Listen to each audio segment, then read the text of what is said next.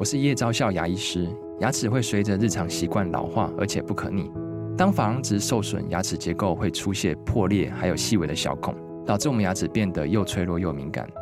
这边我真心推荐贝欧尼修复牙膏，内含 BioHAP 成分，搭配正确的刷牙习惯，经科学实证，可在两周有效让牙齿再矿化，修复受损珐琅质的细微小孔。相关资讯及购买通路，请参考资讯栏连结。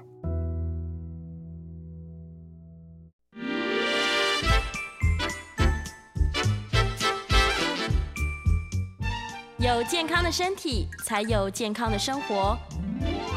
名医昂寇专业医师线上听诊，让你与健康零距离。这里是九八新闻台，欢迎收听每周一到周五早上十一点钟播出的名医昂寇节目。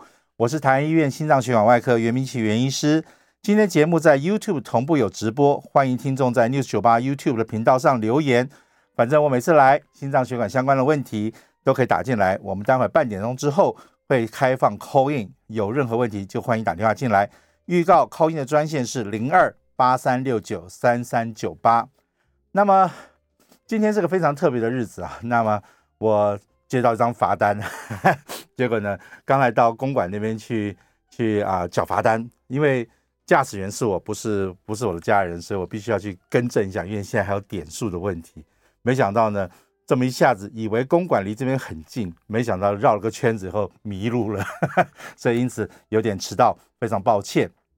那今天为什么说是很感慨的日子？是因为，嗯，今天早上接到一个朋友的电话，那他的母亲在这几天还是选择了用自己的方式结束了结束了人生哈。呃，我个人是心脏外科的医师，心情非常的有点有点沮丧，那种感觉是很很特别的情形。因为这位这位妈妈，我也我也认识，也曾经参与过。为什么很多呃忧郁症的病人或者心情不好的病人，他们大概都会到最后会因为心悸而来看我们，说心脏可能有点不舒服，有怎么样的情形。所以我记得在半年多前曾经看过看过他，那我也是比较震惊，因为。很多忧郁症的病人，因为走不出来，那往往去看病的时候，药就一直一直加上去。所以我一看他吃了大概六七种各式各样的一些镇定的用药，那我说，那当然是会造成你的心脏会有点心悸，因为你身上有好多好多的药在压着你，但是白天你又急着要去做很多很多的事情，所以有些药是希望你能够镇定下来的，但是你的情绪又希望说你要冲出去。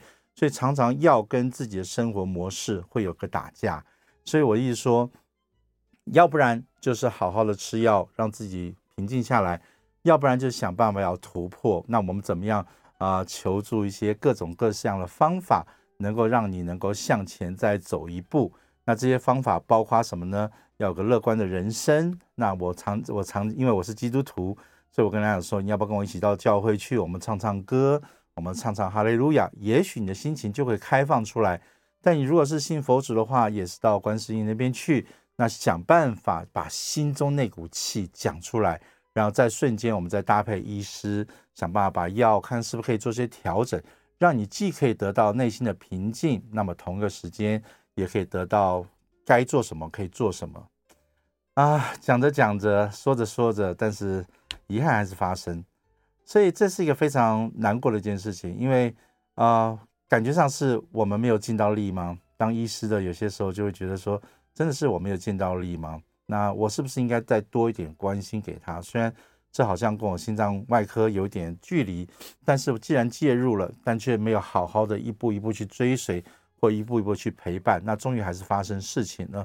那心情难免有点感伤哈。那总是觉得，哎，当医师。然后就这个早上也在回想过去这三四十年执业的过程中，啊、救活了病人当很高兴，但是没有救活的，甚至救活了十几年后他还是走了，那种感觉就在在我们这个这个这个老医师的心情上啊，有时候是蛮纠葛的哈，这是一个非常啊、奇特的一种感觉。所以今天早上我也是跟大家分享自己的心情，当医师有他的挑战，那有他的喜乐，有他的成就，但是同个时间。也有他的哀伤，所以我还是觉得每个人身体可能都会有点微恙，但不要担心啊，快乐享受想办法去找到，因为人生在世真的是有限哦，不要不要选择那种路径。那我是觉得大家欢乐，有什么事情讲出来，大家想办法一起去克服。因为我觉得活着还是美好。因为我刚才就算很赶路，但是上到二十六楼这个 我们在电台这边的时候，看到外面的风景，然后新店溪这样子，今天天气又很好啊，心情还是会觉得嗯缓和一点点。所以我非常感谢今天有这样的机会。今天想要跟大家谈的是最近最近我在临床上面看到有几个很可怕的现象。那么。啊，什么可怕的现象呢？就是有一位有位商人，大概大概从国外回来吧。我在想，那么他拿了一本厚厚的报告，说：“哎呀，袁医师不得了了，我最近在某家医院做了一个非常好的高阶健检啊。那高阶健检的话，什么东西都有，但是呢，呃，不知道为什么什么东西都看不懂，因为他就说，哎，这边也有红字，那边有红红字，一大堆红字，那怎么办呢？这到底要怎么办？请我来看一看，呃。”红字我们暂时不去讨论，但真正要讨论一件事情是非常可怕的事情是什么呢？他在同一天内，哦，我的天呐！他说为了节省时间，他要求健检单位给他最高阶的检查，所以他头部电脑断层也做了，胸部电脑断层也做了，那心脏冠状动脉摄影也电脑断层做了，肚子也做了电脑断层，然后又担心这骨头是不是有老化的现象，所以骨头也照了 X 光片啊，什么东西？那一天我看他做了大概。四种电脑断层，两次的显影剂，然后一大堆的辐射线的照射，这个 X 光那个 X 光全身照哈，他觉得他得到健康了。但是大家仔细想想看，真的有健康吗？这个辐射的系数突然间到了这个身体上去的时候，你一时可能看不到它的伤害，但你在瞬间照了这么多 X 光片，这么多电脑断层的时候，它的那个辐射的剂量会一下子拢在身上。拢在身上的时候，那你现在看不到，但是可能未来会造成伤害。哇，这位先生发脾气了。哎，开玩笑，我在，这是你们医师建议的，这是某个健检中心建议的，你怎么会说是我？我 怎么我怎么会知道这里头有有危险啊？所以我我个人觉得是医疗单位跟病人各要打五十大板。好，因为医疗单位可能的讲法就是说啊，你要做啊，你要做我就排啊，那。那大家皆大欢喜，你想做什么就排什么东西。但是病人端这边一点医学的常识知识都没有，就说啊，我为了节省时间，那一次通通做。那建不建议一次通通做？真的不是很建议一次通通做。那这就算了。好，一做哇，糟糕，心脏冠状动脉那边有一点点小小的狭窄啊，糟糕，这个当这健检中医说这个心脏有狭窄哦，你要再去找心脏科去看看是不是应该做心脏的。啊、你你可能有血血管有狭窄，可能搞不好要再做心导管。那心导管后，如果真的是狭窄严重的话，还要再放血管支架。哇，这个病人吓坏了哈，赶快拿了报告来找我们。那找我们看了看之后，我就说：你有任何症状吗？没有啊，我好好的啊，我只觉得时间到了要去做做要要去做这个的健康检查。那我说那好，那请问一下子，你平常在做什么运动？哦，我打球，每天。我打球、跑步，什么都有。那心脏会不舒服吗？啊，没有不舒服。那这什么意思？我常常讲哈，一个五十多岁以上的人没有错，你是容易得到心脏血管疾病。但是只要你能够慢跑，你只要能够跑步，你只要能够打球，你只要能够做很多事情的话，代表你这个心脏大概就没有什么大事情。除非你在运动的过程中会觉得胸口有点胸闷，会有点胸口有点不舒服。那这时候我们一定要想进去说有相关性，但是如果你越打球，你反而回馈给我的是我很舒服，我很自在，我没有觉得不高兴，我也没觉得任何不舒服的情形下的话，这颗心脏基本上是 OK 的。为什么？因为你才五十多岁，你算是一个健康的人，他不见得会有太多的事情。那除非你有高血压、糖尿病，所以这不禁的就要回到今天的主题。那么，当怀疑有心脏有问题的时候，我到底该做哪些检查？我到底要做些什么事情？我们常讲心脏上面是三个大的问题。第一个问题就是我们最担心，也就是最容易发生的，叫做心肌梗塞。心肌梗塞就是心脏的血管突然间堵住了，不管是什么原因，夏天是因为缺水，电解质不平衡，它一下子痉攣了；冬天是因为冠状动脉本来就狭窄了，天气又冷，它咔啦一收缩，那导致这血管憋掉，然后造成问题。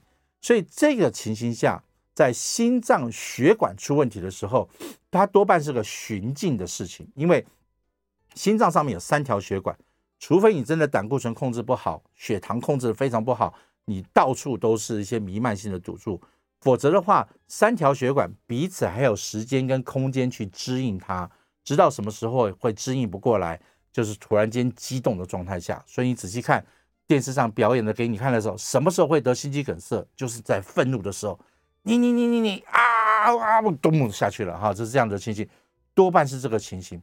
所以在很静态的时候，反而不容易看到。所以当你要去看心脏血管有没有问题的时候，我们最简单的方法是做什么呢？就是要做个静态的心电图。静态的心电图里头可以看到说，血这个心脏当下有没有缺氧的情形。那么如果你还是觉得说，哎，我不太舒服，但是我做了心电图又还好的话，你第二个选项应该要做什么？你要做运动心电图。运动心电图的话，也就是说，我再把你放在一个环境下。你从一个慢慢的走步、快走、慢跑到爬坡，我用不同的阶段来刺激你的心脏，看你的心脏会不会产生所谓的呃缺氧的现象。那么间接的，我就会怀疑说，哎，好像心脏有点供应不良。那再不行的时候，我有时候会搭配什么？会搭配心脏超音波。为什么呢？因为心脏血管如果流得不顺的时候，你心脏在跳起来，我在超音波影像下。你就会看到这心脏跳起来好像有气无力的感觉，这块地方好像就是有点不太走、不太动。那这时候我再搭配你的心电图，这边好像确实怀疑有点缺氧的话，这两个一吻合在一起，我会觉得说，哎，你的血管可能真的出点问题。那我们就要再进阶的再去做检查。在进阶的检查有哪些检查呢？这时候才要考虑做核子医学的扫描。核子医学扫描是做什么事情呢？核子医学扫描就是我一个人，我这么高、这么胖啊，这么这么老。那我打一个针进去之后，我大概可以算到盒子的药会花多少的时间进到心脏的每个地方，让多少的时间会离开这个心脏地方，它应该是有一个规律的一个算计。那这时候我就可以看了，早上打了个药之后，我下午再来追踪，我就可以看这个心脏。哎呦，这一片肌肉从从来药没有经过它，那是不是就怀疑哪边有堵住了，对不对？那它又再回来跟。这个心电图搭配，哎，是不是这块地方你们怀疑有缺氧？我们又可以知道说，哎，这个地方好像有血管有堵住，这个堵住的还蛮有意义的，因为血液都过不去，药物都过不去。好，那这时候我们就会高度的怀疑。那同样道理，这个血经过过去，但是流的太久，或是慢慢慢慢的才走掉的话，那我们大概就会推测说，嗯，这个地方可能有点狭窄，所以有点塞车的现象，还是走过去了。但是有点狭窄，这时候我们又知道说我们该做些什么事情了。那如果这个时候都已经很明确，你又有胸闷，又有胸痛，又有一些危险因素会让我怀疑是心肌梗塞的话，那在这个时间点的时候，我们就会直接把你跳过去做心导管了，因为已经中奖几率太高了，超过年纪，有三高，有家族史，肥胖，这时候又不时的运动的时候，走路的时候会胸闷。那又做了一些间接的检查，都怀疑是有一点问题的时候，我就直接跳脱到心导管去了。那心导管一做，我就可以知道说哪里有狭窄。那狭窄的时候，我是要用气球扩张术，还是我要放支架，还是我干脆转给我们心脏外科做绕道手术？这就是一个决定的几率。但是有些人在这个时候还是模棱两可，好像嗯，又好像，但又好像不像的时候，那。直接去做心导管是个非常侵略性的检查，非常侵略，因为我要在血管上打个洞，我要在心脏门口去照相，我要去去戳那个血管，也是有它的风险在那个地方的时候，这时候我们会建议做什么呢？那干脆就做六十四切的电脑断层，甚至现在有很多电脑断层是更高阶的，两百多切什么东西。它所谓两百多切、六十四切是什么意思呢？就是在每六每几秒钟它就。照一张相，每几秒钟就照一张相。那么，因为心脏在跳啊，记不记得你的心跳大概是六十几跳，心七十几跳？它在跳的时候，你就去照电脑断层，有时候影像会重叠，有时候会重组。所以你你的电脑断层走得越快，那它跟得上心脏的速度的话，那它所切出来的面相重组之后，就是比较精准一点点。所以我们就会建议去说，你要去做这个这个电脑断层。但一般来讲，六十四切电脑断层，影机很可以追上所有的血流、心脏的构造、这些东西就可以看得很清楚。所以，如果你是怀疑心肌梗塞的话，你就要循这些道路，那去看一看到底该去怎么做。那比较忌讳的是什么东西呢？忌讳的是做健康检查。为什么？为什么这样讲？很多人是先去做电脑断层了，先去做什么？因为是高阶舒服。大家想想看，你去做电脑，你去做这个健康检查的时候，通常在一个非常舒适的环境，那护理师也对你很客气，医师也对你笑嘻嘻的，好，所以你心情很平静。心情很平静的时候，会不会发生心肌梗塞？这 发生的几率很低。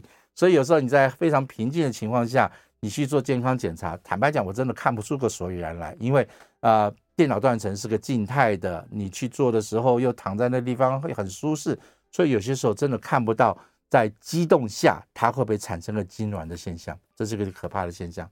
第二件事情也是在大家在做健康检查的时候，也务必要想一件事情，尤其你又说我要全套一起做的时候，那更是可怕。为什么我说可怕呢？因为在我的经验中里面，我们常常发现一件事情，大家如果要做胃镜、大肠镜的时候，你知不知道？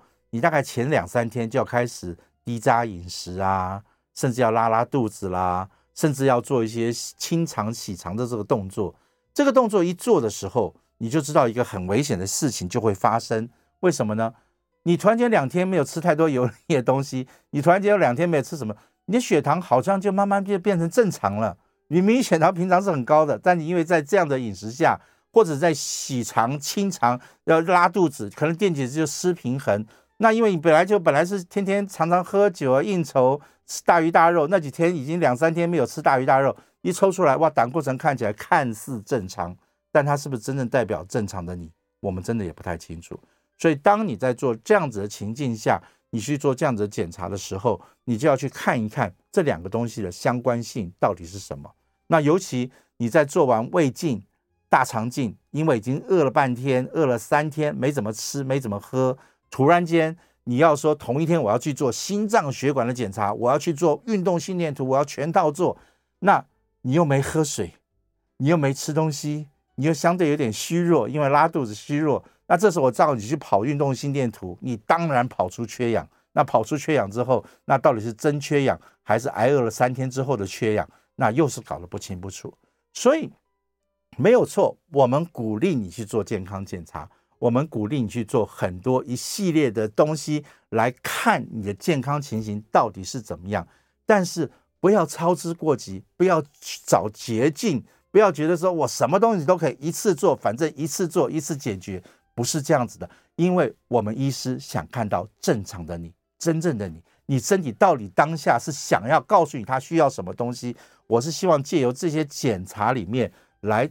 某种程度来跟你分析一下子，你到底现在现状是什么样子？所以我还是希望大家要常常听听看我们的节目，看看这些资讯，你才知道能够冷静的去判断我们身体到底是需要些什么东西。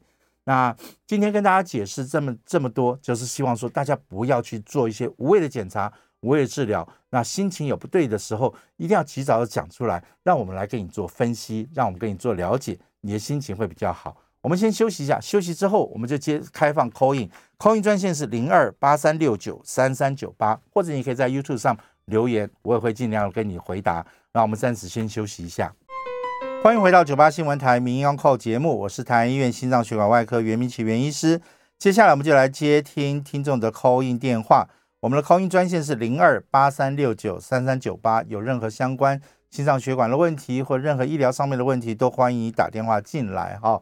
那么我刚刚在在休息的时间呢，那燕良啊曾经提醒我们，今天是九月一号，是我才我才知道今天是记者节哈，所以我是是先祝福在在啊、新闻新闻新闻台这边所有的工作同仁，平常真的辛苦了，因为二十四小时都要播节目，我认为他们是非常辛苦的工作，那也是非常好的一个工作，那祝福大家今天啊、快乐。那理论上好像待会儿大家都应该是放假休息去，哈哈，这才是真正这个放假的这个呃工工作记者节的这个意义。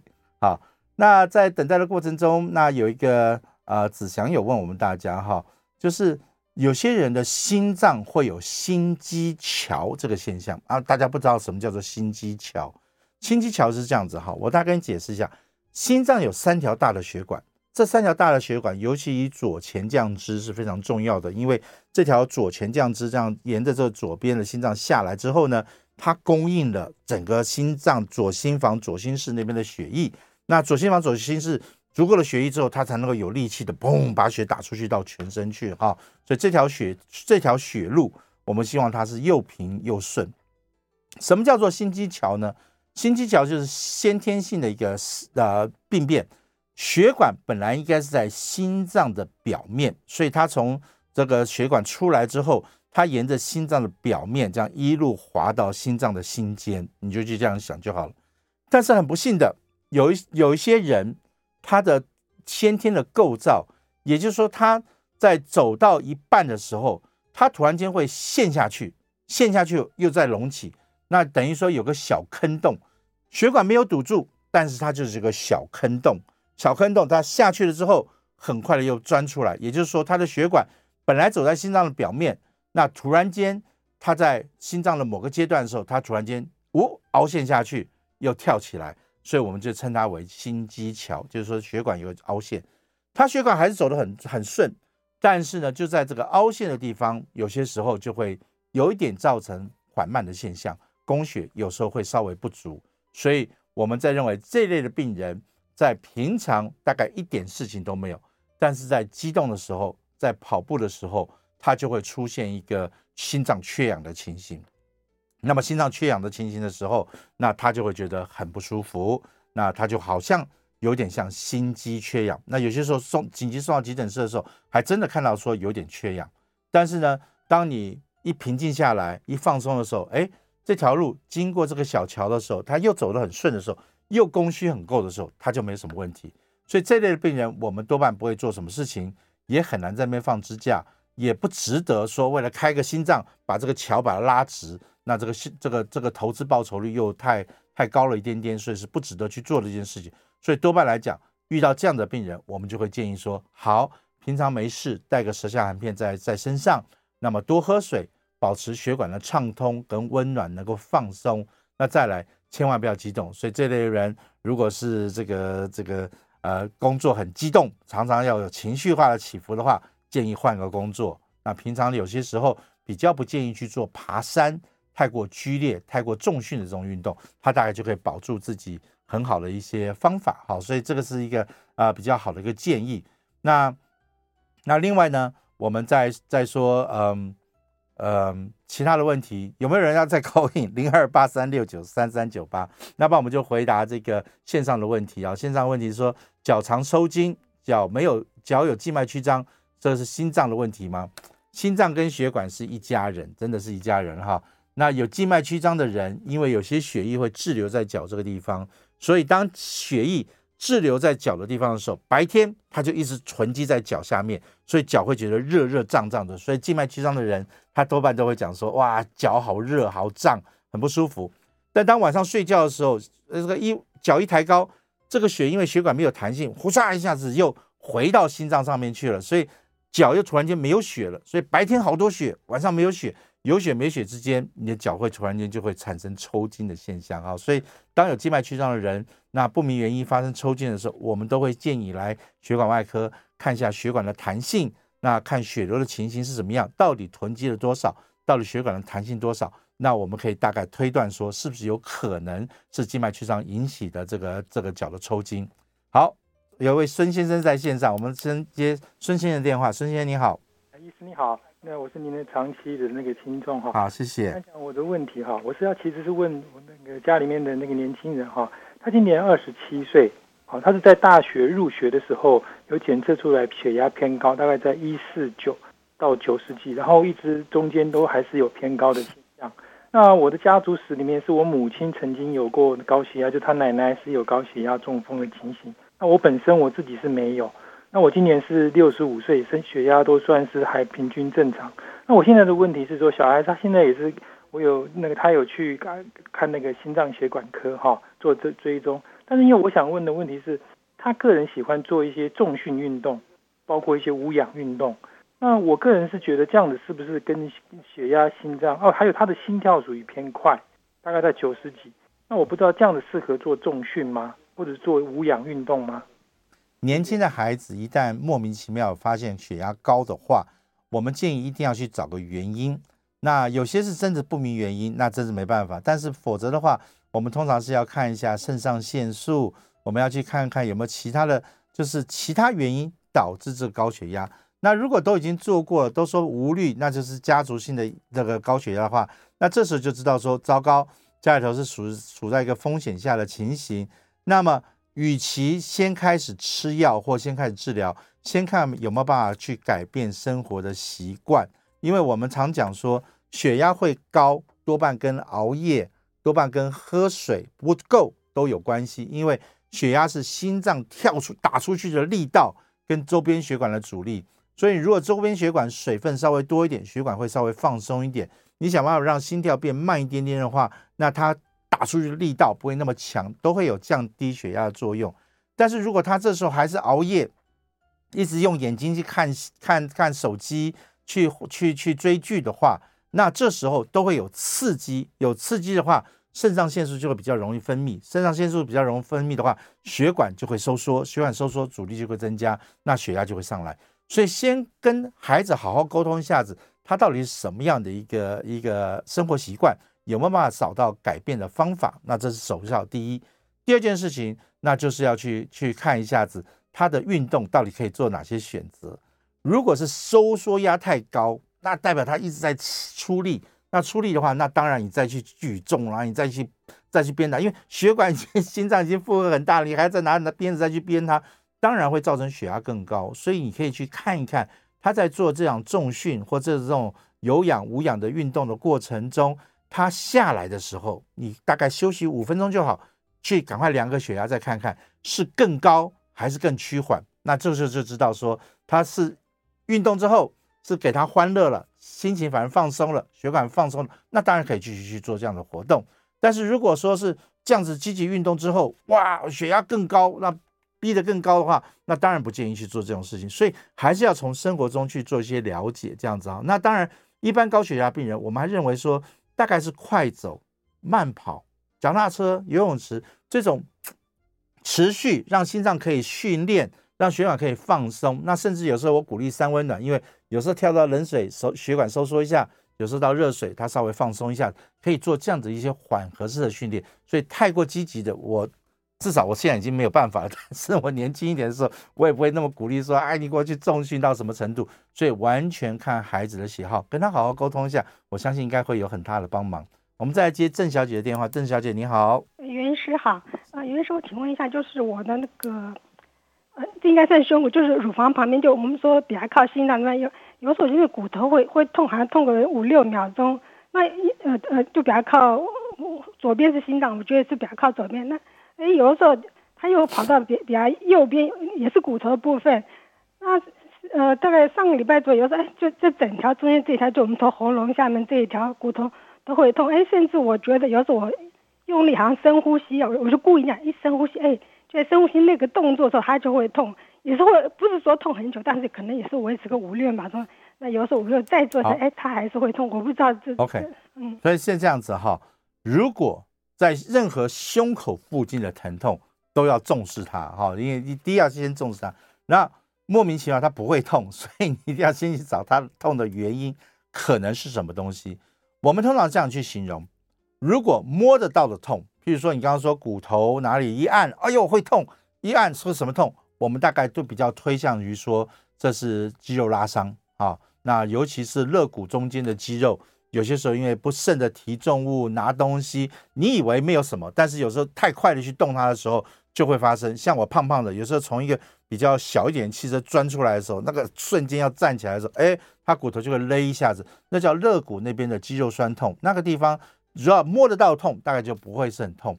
心脏的疼痛是形容词，形容词就是说里头怪怪的。一般人讲说，好像有个石头压那个地方，好像有口气出不来，他会想要捶捶他那种感觉，所以那是不太不太。那不管怎么讲。那当然，女性朋友，当然我们要担心，在这个年纪的时候，一定要仔细去摸一下自己的乳房，从从乳头那边向外摸出去到腋下，看有没有可能摸到不小心有小肿块啦或什么东西。那这个都是都是要去想清楚的。那再来就是你要看有危险性，如果你是三高，如果你是你是这个有有这个抽烟过过病史，或者是平常是压力很大，那这时候你又有家族史，有这方面的问题，有心脏血管疾病的问题的话，那这种任何的疼痛，不管到下巴疼痛到哪里的疼痛，你都建议要到医院里来来做一个刚才讲的检查，哈，就是说你至少要做个运动心电图，我要去测试一下你心脏有没有可能有缺氧的现象，因为它就有可能是一个隐形的杀手，它的形容词不是很一样，但是它有可能会是这样的情形。好不好？希望有回答到你的问题。我们暂时先休息一下，那休息之后我们继续接受我们的 call in。再次提醒大家，call in 专线是零二八三六九三三九八。欢迎回到九八新闻台民营 call 节目，我是台安医院心脏血管外科袁明启医师。我们继续来接听我们的 call in 电话，call in call in 专线是零二八三六九三三九八。我们先来接郭小姐的电话，郭小姐你好。袁医师，请问您好那个要是严重的静腿部的静脉栓塞哈，静脉静脉曲张啊，会不会栓塞引起心脏病？啊、呃，基本上是不会的，因为你看得到的血管，我们称它为大腿，就是腿上面的表浅静脉系统，我们称它为大隐静脉或者是小隐静脉。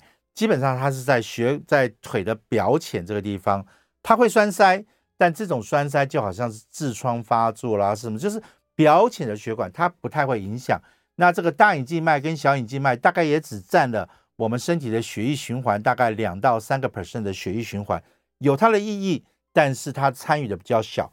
因为真正造成脚部回流到心脏的是深层静脉，深层静脉的速度好快啊，那个流速很快。那它占了百分之九十七 percent、九十八 percent 的静脉的回流，所以血流好快好快。所以这时候，就算你表浅的静脉有点小血栓，它这个慢慢向上走的路，要穿到这个这个快的快的高速公路的时候，它不太容易进去了。所以，除非你很强迫的去挤、去压，硬是要把它推进去的时候，它有可能会飘进去。但是，基本上这个机会是非常非常难的。所以，它如果是脚的一串一串，我们说像像蚯蚓，像什么那种静脉曲张的话，多半是属于表浅的。表浅的，一旦有血栓，就赶快开个小洞，开个什么微创手术啦，或做什么东西，把它赶快弄掉，不要再发生就好了。那当然还是一个问题要问大家了：为什么好好的血管会栓塞？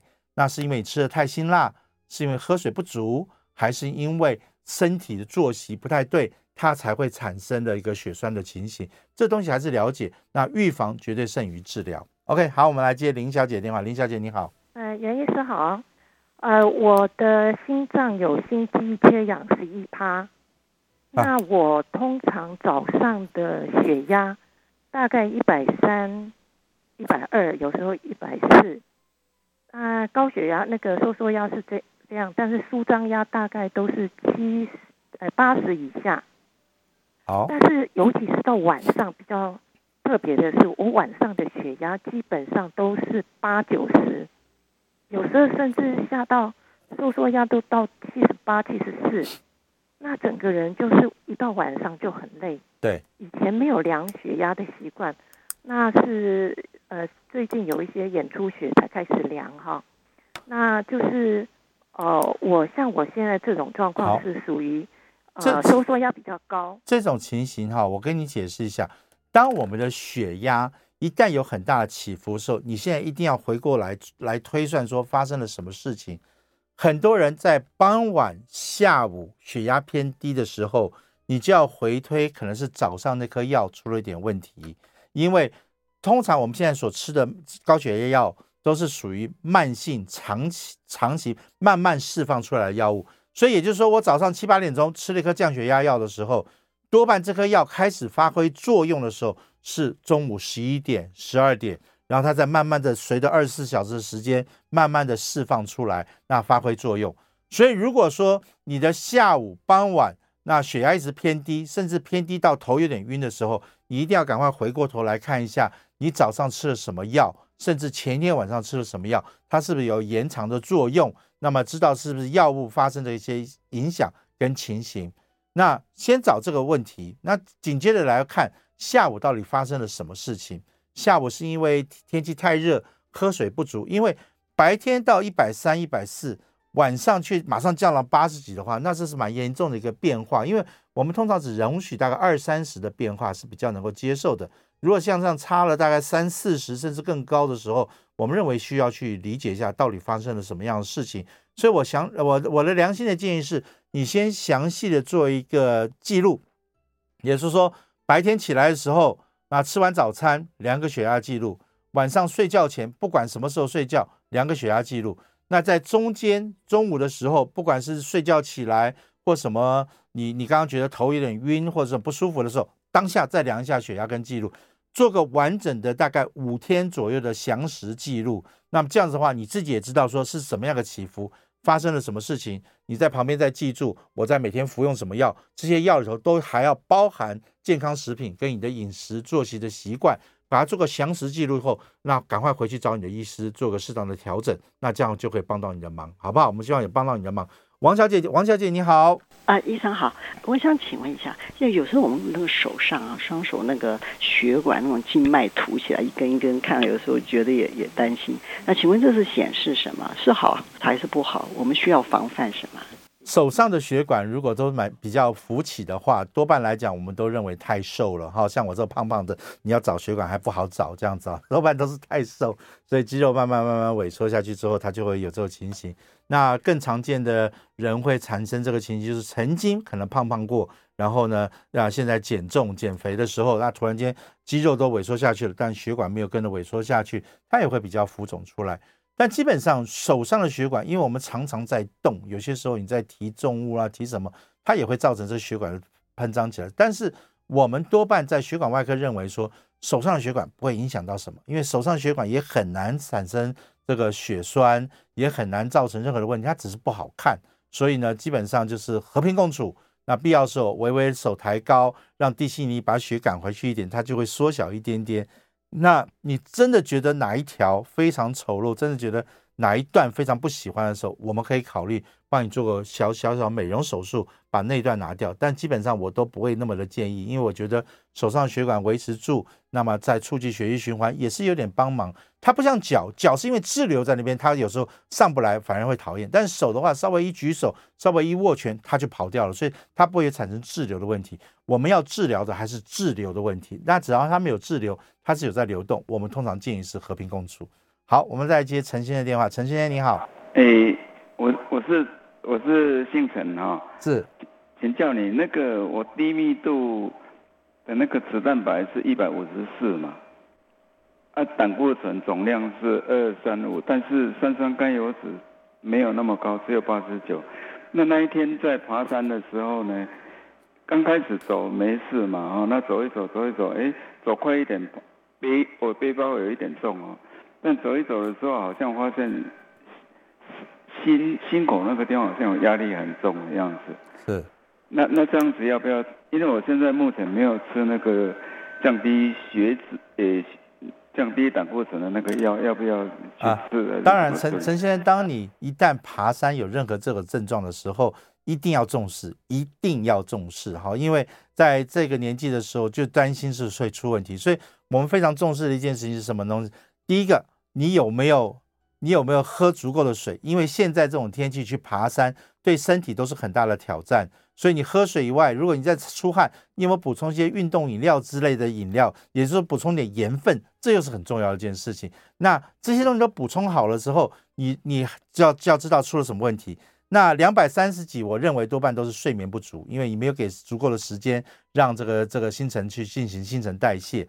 所以我还是建议说，你要先看看你的作息出了什么问题，到底怎么样。我们再来帮你去做进一步的检查，但是这个有这个问题，一定要去做个检查，看厘清是到底是心脏缺氧，还是真的是有点小中暑。因为这几天真的太热，去爬山是个非常对身体是个很大的挑战。所以呃，很高兴今天来到这个节目，九月一号啊，大家记者节快乐。那今天我早上真的有很多的感慨啊，当医师想救人，但是却没有来得及时间，心情多少是有点沉重。但是我希望大家都快乐。外面天气非常好，保持一个愉快的心情，享受这剩下的呃夏天，秋天就要来了。祝福大家身体健康，每一个人都幸福快乐。然后有任何问题，跟医师保持一个良好的沟通与与联络，好不好？谢谢，拜拜。